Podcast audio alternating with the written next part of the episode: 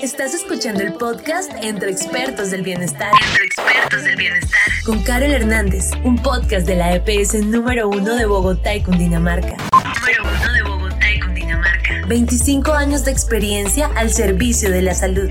Con Famisanar, siéntete bien.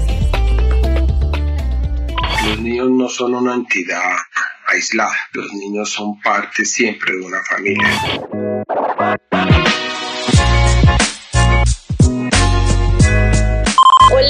Gusto saludarlos de nuevo. Soy Carol Hernández. Carol Hernández. Y me encanta acompañarlos una vez más en otro episodio de nuestro podcast Entre Expertos del Bienestar. Entre Expertos del Bienestar. Para que le vemos la calidad de vida. Por eso, en nombre de Famisanar EPS, les doy la bienvenida a este espacio para que hablemos de salud. Hoy tenemos una conversación bastante útil e interesante enfocada en la salud de nuestros niños y niñas.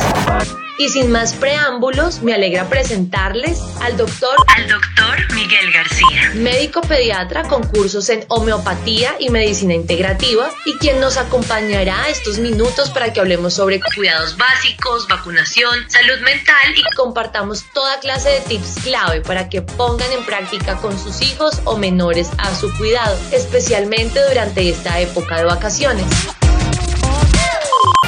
Síguenos en Instagram en EPS-Famisanar. EPS-Famisanar. Facebook como Famisanar EPS. Facebook como Famisanar EPS. Y en nuestro canal de YouTube. En Famisanar le apostamos a tu bienestar y al de quienes más amas. Entre expertos del bienestar.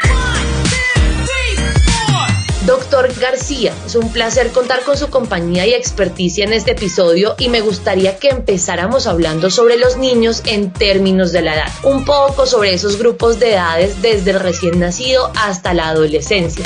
Al doctor Miguel García. Los niños no son una entidad Los niños son parte siempre de una familia. El niño solo no sobreviviría. Luego, cuando hablamos de niños, tenemos que hablar de familia. Y está muy bien orientado lo que vamos a hablar cuando lo orientamos hacia el bienestar, porque el bienestar es mucho más que la ausencia de una enfermedad. El bienestar es un concepto mucho más amplio que incluye los niños y sus familias considerar la salud de los niños es obligatorio considerar la salud de los padres porque ellos dependen de sus padres. Y te lo puedo resumir en una sola frase. Mejores padres, mejores hijos. Soy Carol Hernández.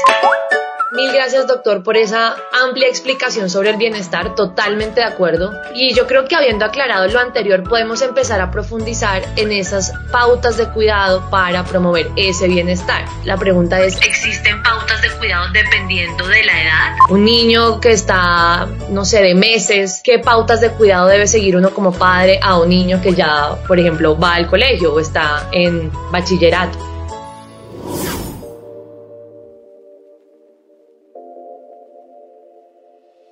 La gran virtud que tiene la familia es que la familia es equipo y cuando somos equipo el patrón predominante es la colaboración porque la colaboración es la que permite reunir las fortalezas de cada uno de los miembros del equipo para ayudarnos a sacar adelante el programa que se llama crianza. Lo mismo podemos decir para el bienestar el bienestar no es una situación de un individuo, sino es la situación de la familia. ¿Cuáles son las pautas principales para lograr ese bienestar? La colaboración. Y la colaboración es una virtud que llevan en sí las mujeres, porque los hijos se crean en el vientre de la madre. Durante nueve meses el bebé y su mamá son uno solo, no son dos, son uno solo. Y cuando bebé y mamá son uno solo, no cabe la competencia, cabe la colaboración. Y cuando hay colaboración, lo que a ti te sirve, me sirve a mí. Y ese es el principal criterio para lograr el bienestar, porque el bienestar es un trabajo que vamos a desarrollar todos, uniendo nuestras fortalezas y debilidades para sacar un proyecto en común que se llama familia pero que también está personalizado, porque el bienestar de una persona que está en situación de discapacidad es distinto del bienestar de una persona adulto mayor o es distinto del, del bienestar de un bebé o es distinto del bienestar de un adolescente y si el adolescente tiene ciertas habilidades, por ejemplo, es un, niño con habilidades de matemáticas, no es lo mismo el bienestar de ese muchacho que un, muchacho que además tiene ah, habilidades en el punto de vista artístico. Entonces, si el patrón fundamental es la colaboración, va a permitir conocer a cada uno de los miembros del equipo y que se conozca y que se retroalimente. Y cuando hay esa retroalimentación y esa colaboración en la que todos nos ayudamos para sacar adelante un proyecto, ahí es cuando estamos creando verdaderas pautas de crianza apropiadas a cada familia. Hay familias en, en regiones de violencia, hay familias que están en estrato 1, 2 y 3 con graves problemas de, de sobrevivencia y hay personas que están en estrato 4, 5 y 6 que tienen otras situaciones diferentes que no necesariamente pueden ser solamente favorables, también pueden tener situaciones muy críticas de salud. Y hablando un poco sobre esa colaboración y esa importancia en la crianza, yo quiero que toquemos el tema de la vacunación y ahí la responsabilidad de los padres es mucho. ¿Cuál es esa importancia de mantener el esquema de vacunación al día y cuáles son esas vacunas que no pueden faltar? La vacunación es una de las herramientas que tiene la familia para mantener su salud. Es una herramienta maravillosa y súper poderosa. El Estado se ha ocupado de mantener a la población en, términos de vacunación infantil, por ejemplo, en uno de los mejores estándares del mundo, porque nosotros hemos logrado tener a nuestras poblaciones infantiles bien vacunadas que previenen enfermedades. Ahorita estamos enfrentados a la pandemia del coronavirus y el Estado está haciendo un gran esfuerzo para lograr que todo el mundo se vacune, que todo, el mundo tenga la vacunación puesta, lo cual nos va a ayudar a mantener una economía estable y un desarrollo de la sociedad adecuado, ¿cierto? Pero es colaboración y es una herramienta. Entonces, como herramienta, no es la única. Tú tienes, además de que tienes una vacuna, tú tienes un sistema defensivo que es el que va a responder frente a esa vacuna y ese sistema defensivo, si no está fortalecido, la vacuna no va a poder hacer todo el trabajo. Es cómo responde frente a la vacuna y cómo está tu sistema inmunológico lo que va a permitir que esa herramienta tan poderosa, tan maravillosa y que tanto esfuerzo nos cuesta como sociedad sea efectiva. Entonces, fundamentalmente, además de la vacuna, tú tienes que crear unas condiciones de bienestar en la, en la familia para que esa vacuna sea efectiva y te proteja. Ahí estamos hablando de buenas prácticas de alimentación, estamos hablando de ejercicio físico, de salir al sol, estamos hablando de encontrar una relación emocional adecuada entre los miembros de la familia y volvemos al punto principal. La colaboración no es sino una expresión, una palabra mucho más sencilla, más fácil de captar, que es el amor. Mil gracias, doctor. Y ahora yéndonos por esa línea del amor y el bienestar, que me parece una visión bastante linda, pero sobre todo bastante importante y esencial en el crecimiento, quiero que hablemos sobre la salud mental y creo que son temas que están relacionados. ¿Cómo podemos identificar si nuestro niño está sufriendo algún trastorno como la depresión y cómo podemos ayudar desde casa? Al doctor Miguel García. Cuando hablamos de bienestar, y hablamos de colaboración, hablamos de amor, que lo que te conviene a ti me conviene a mí. Permite que interactuemos y nos conozcamos. Desafortunadamente uno de los grandes problemas que tienen nuestras sociedades actuales, no en Colombia, sino en el mundo completo, es que tenemos unas cargas de trabajo intensivas, en las cuales el padre tiene que salir sí o sí antes de las 6 de la mañana, la madre se queda un ratico más, el niño lo recoge la ruta, el niño se educa en el colegio, cuando regresa a la casa lo recibe en el mejor de los casos la, abuelita o la prima o la tía y en otros casos que también es afortunado lo recibe una empleada o una persona encargada de recibirlo pero no es el papá ni la mamá. Y los padres llegan a las 6 o 7 o 8 de la noche después de pico y placa. Ese es el común denominador de muchas familias desafortunadamente no en Colombia en el mundo completo. Eso no permite que fluya el amor porque el amor no es solamente estar juntos es conocimiento es conocerte, cómo funcionas, qué es lo que te interesa. Estar juntos pues simplemente es tocarse la piel, pero eso no implica que yo te conozca. El amor permite conocerte y cuando yo te conozco, sé cuando tú estás bien y cuando estás mal. Y en ese momento tú empiezas a entender qué es lo que tiene el otro y cómo puedes ayudar al otro en las circunstancias en que desafortunadamente se desenvuelven la gran mayoría de las familias, es un total desconocimiento. Esperar a que ya entres en depresión, esperar a que ya entres en una enfermedad, ya llegaste tarde, porque hemos debido llegar mucho antes, cuando los síntomas todavía no eran mínimos. Es más, cuando no había síntomas, pero tú sabías que esa persona no está bien. ¿Qué nos pasa a nosotros? Que nos informan, y nos ha sucedido a todos. Que nos enteramos es porque la maestra del colegio dijo, oiga, ¿qué le pasa a su hijo que está, no se concentra? y como la función de los colegios es lograr la excelencia académica, el colegio no tiene como su función el desarrollo humano de la persona, sino en forma muy tangencial. ¿Sí? Yo lo que necesito es que se prepare académicamente y que cree unos conocimientos que le permitan vivir en el mundo laboral, pero como su ser, su ser esencial, ser humano, pues esa es la función de la familia. Y obviamente la maestra va a estar pendiente para lo cual ha sido contratada. Y es que le vaya bien en matemáticas, que le vaya bien en geografía, que tenga un buen comportamiento con sus compañeros. Pero el muchacho, quien lo conoce la mamá y el papá. Por eso la colaboración. ¿Cómo prevenirlo? Ejerciendo eso. Una de las características que nos hacen pensar que las cosas no están bien es cuando en la familia predomina es la competencia, no la colaboración. Cuando no nos sentimos uno solo, sino que nos sentimos dos. Volvemos al punto, las madres tienen un valor enorme, gigantesco, porque madre e hijo son uno, no son dos, son uno. Como las matrioscas rusas, que son una muñeca dentro de la otra, así son las madres con la humanidad. Entonces realmente somos uno como humanidad.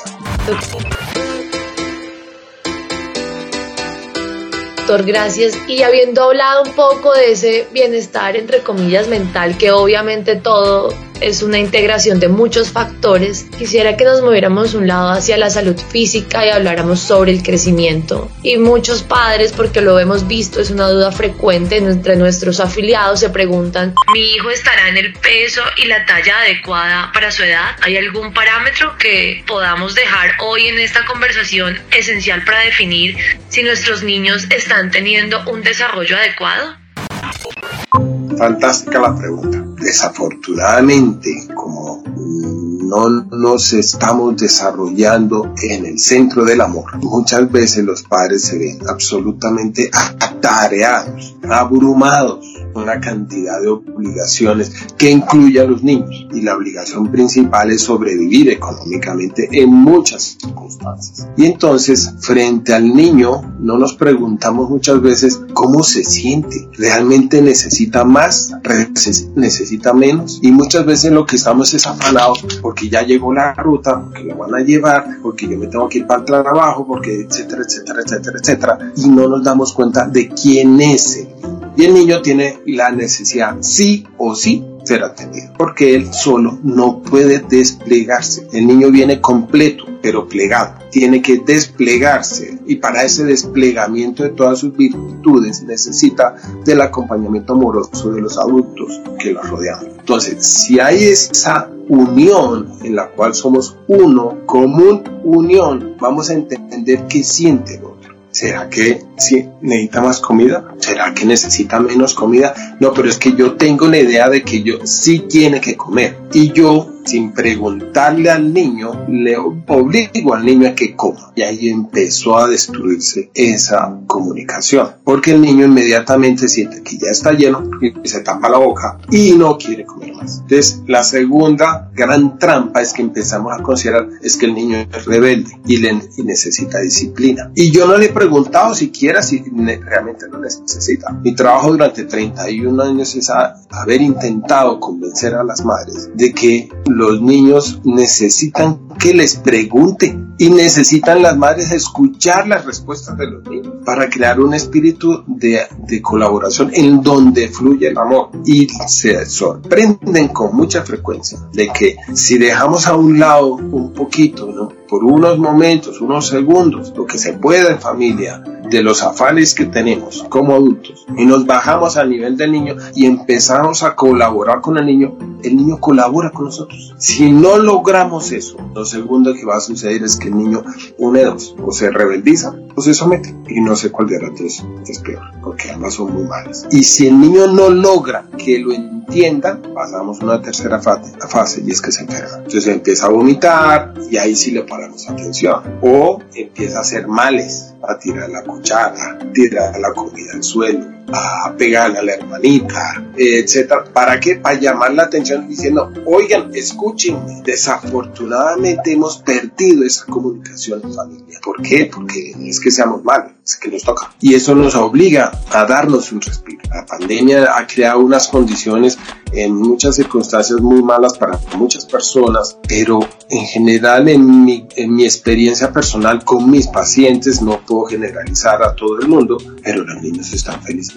No estoy hablando de los adolescentes ni de los adultos, estoy hablando de los niños. Se ha creado una generación por primera vez en que papá y mamá están presentes desde el momento de la concepción y durante la crianza están. Eso crea las bases para poder hacer fluir el amor. Entonces, esta generación no me cabe la menor duda que nos va a dar muchas sorpresas pero por lo menos mínimo va a ser muy diferente porque han tenido a papá y mamá presentes. Ahora, sí hemos visto una cosa supremamente importante. Los niños han dejado de enfermar. Primero, lo obvio, se ponen en contacto con los demás, ciertísimo, pero tienen a papá y mamá presentes. No tienen que llamar la atención para que papá y mamá se enteren. Y obviamente que existen virus, obviamente que existen bacterias, enfermedades, accidentes, todo lo que tú quieras pero cuando mamá y papá están presentes, yo no necesito llamar la atención de ellos. Como no necesito llamar la atención de ellos, pues le quito fuerzas a la enfermedad. Luego es muy importante recobrar lo esencial. Les decía, en pandemia han ocurrido cosas fantásticas, malísimas para unas personas, eh, en otras circunstancias muy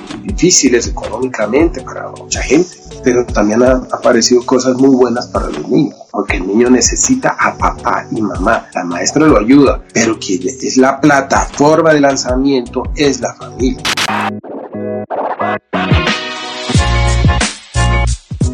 Doctor, y sobre este último punto me llama mucho la atención el tema de la comunicación. Como adultos seguramente estamos acostumbrados y sabemos cómo dirigirnos a nuestro jefe, a nuestra pareja, a nuestros amigos, pero creo que y podría variar esa comunicación hacia un niño, cómo lograr que sea asertiva y cómo realmente acercarnos a él.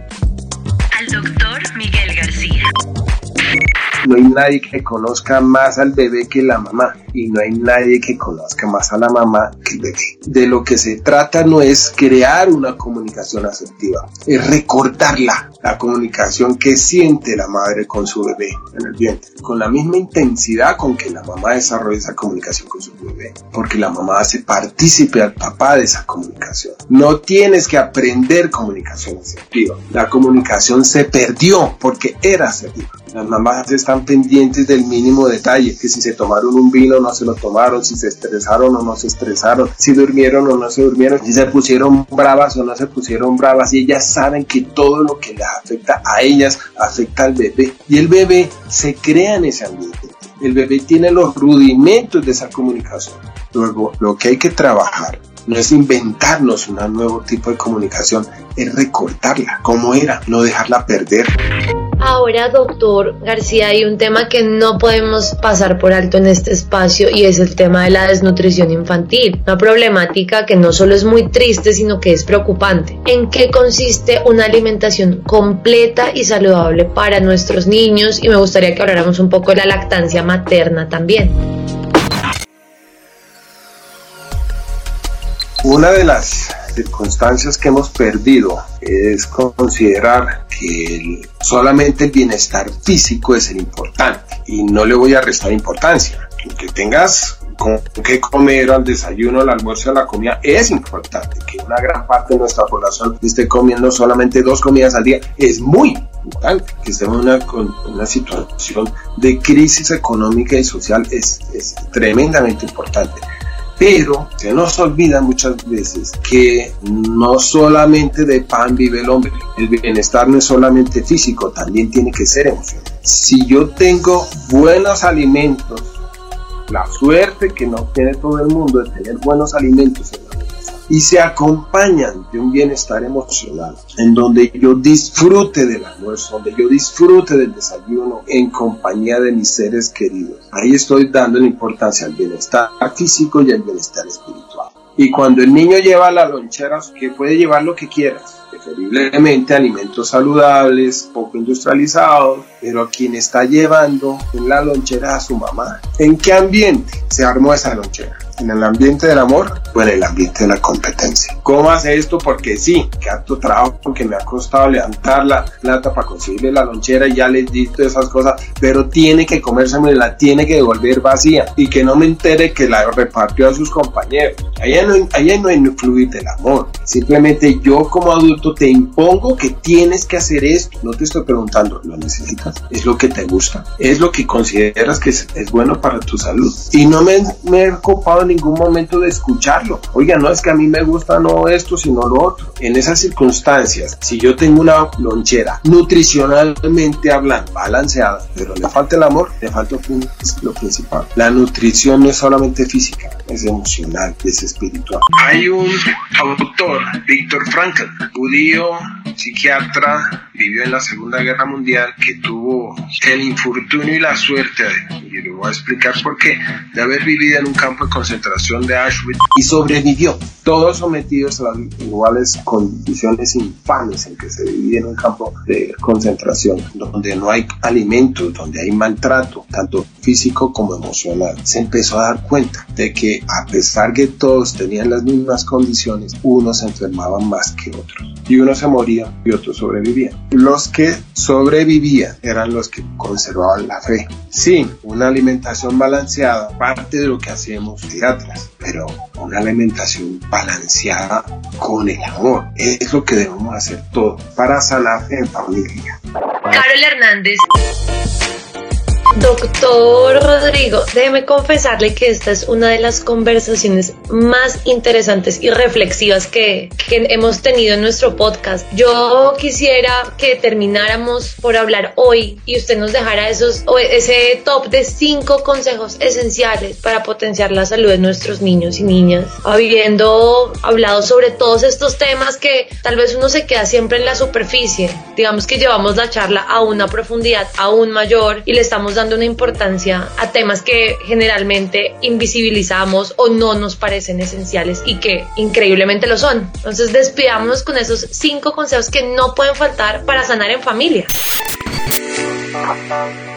Lo fundamental es sentirnos acompañados, respaldados, sentir la solidaridad de la gente, la solidaridad de mi familia cuando logras un ambiente recargado de esas circunstancias, tú empiezas a disfrutarte lo que es la vida. Y vas a querer salir al sol, vas a querer ir a jugar pelota al, parque y hacer ejercicio, vas a empezar a cuidarte porque es que tú te cuidas en la medida en que tú mereces un buen tratamiento, cuando tú te sientes que eres merecedor de lo mejor del mundo porque tu familia te lo ha hecho sentir que usted es muy importante es el centro de nosotros. Tú te empiezas a cuidar. Realmente no hay que hacer grandes innovaciones. Hay recordar lo que sí somos, lo que sí tenemos. Y cuando yo me siento merecedor de lo mejor, voy a buscarlo. La sorpresa de muchas madres es que recordando quiénes son, los niños empiezan a cuidarse solos.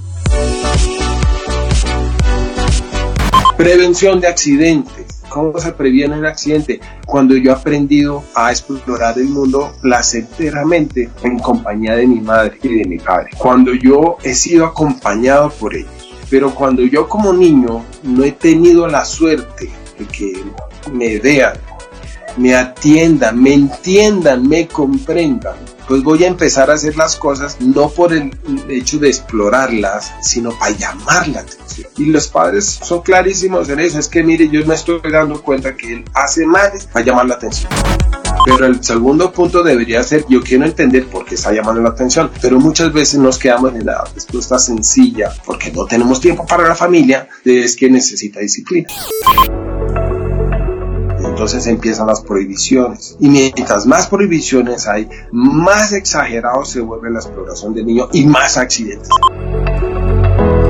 es volver a lo, elemental, a lo sencillo. Cuando tú te sientes merecedor de todo lo bueno y tu familia te ha hecho entender eso, que eres merecedor de todo lo bueno, tú no te exageras, tú te cuidas, sabes que eres muy valioso y también vas a hacerlo con tu comportamiento social.